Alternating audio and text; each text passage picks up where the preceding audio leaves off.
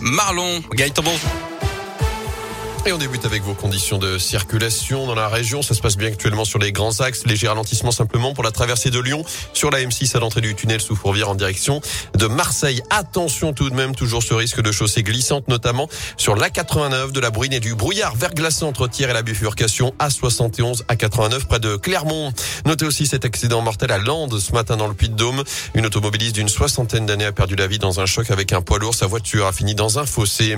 À la une, tous les moyens raisonnables doivent être entrepris pour que la population se vaccine. C'est ce que dit ce matin le monsieur vaccin du gouvernement Alain Fischer qui loue l'idée du pass vaccinal pour remplacer le pass sanitaire.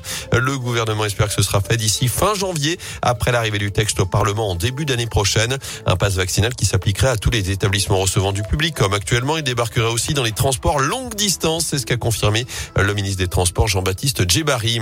Dans ce contexte des négociations et beaucoup de questions, la ministre du Travail Elisabeth Borne reçoit aujourd'hui les partenaires sociaux alors que le gouvernement travaille actuellement sur la mise en place d'un pass sanitaire en entreprise. Alors qui pour vérifier ces passes Combien de temps les tests négatifs seront valables pour les non vaccinés Et que risqueront aussi les salariés et les entreprises en cas de non-conformité?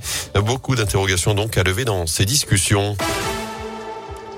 Dans l'actu également, la nouvelle polémique du maire de Lorette dans la Loire. D'après le progrès, Girard Tardy a fait abattre hier matin par des chasseurs neuf chèvres à proximité du cimetière de la commune. Une battue organisée suite à plusieurs plaintes d'habitants sur les dégâts occasionnés par les bêtes dans le secteur. De son côté, la préfecture confirme n'avoir à aucun moment donné l'autorisation au maire de Lorette d'abattre des chèvres sur sa commune. Ils avaient été interpellés dans la nuit de vendredi à samedi. Les quatre individus suspectés d'avoir agressé le gérant du Blackbird Café à Saint-Etienne sont sortis de garde à vue. Selon le progrès, un mineur et trois majeurs sont concernés. L'enquête se poursuit en attendant les déclarations de la victime qui n'a pas encore pu être entendue en raison de son état de santé. Un week-end agité dans l'Ain, la police a dû intervenir samedi soir pour un rassemblement tuning entre Viria et Bourg-en-Bresse. Près de 300 personnes réunies dans le secteur. Les forces de l'ordre sont notamment venues contrôler les manifestants. Vitesse, alcoolémie, stupéfiants. Plusieurs conducteurs ont donc été verbalisés.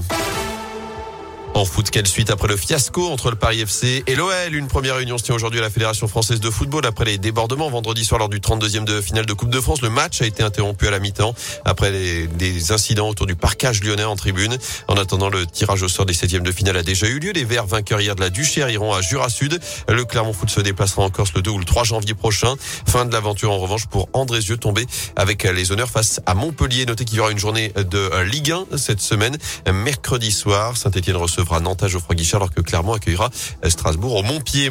Enfin, pas de doublé pour les filles de l'équipe de France de hand. Après leur titre olympique cet été à Tokyo, les Bleus se sont inclinés en finale du mondial hier soir en Espagne. Une défaite 29-22 face à la Norvège malgré une très bonne entame et notamment une très bonne première mi-temps.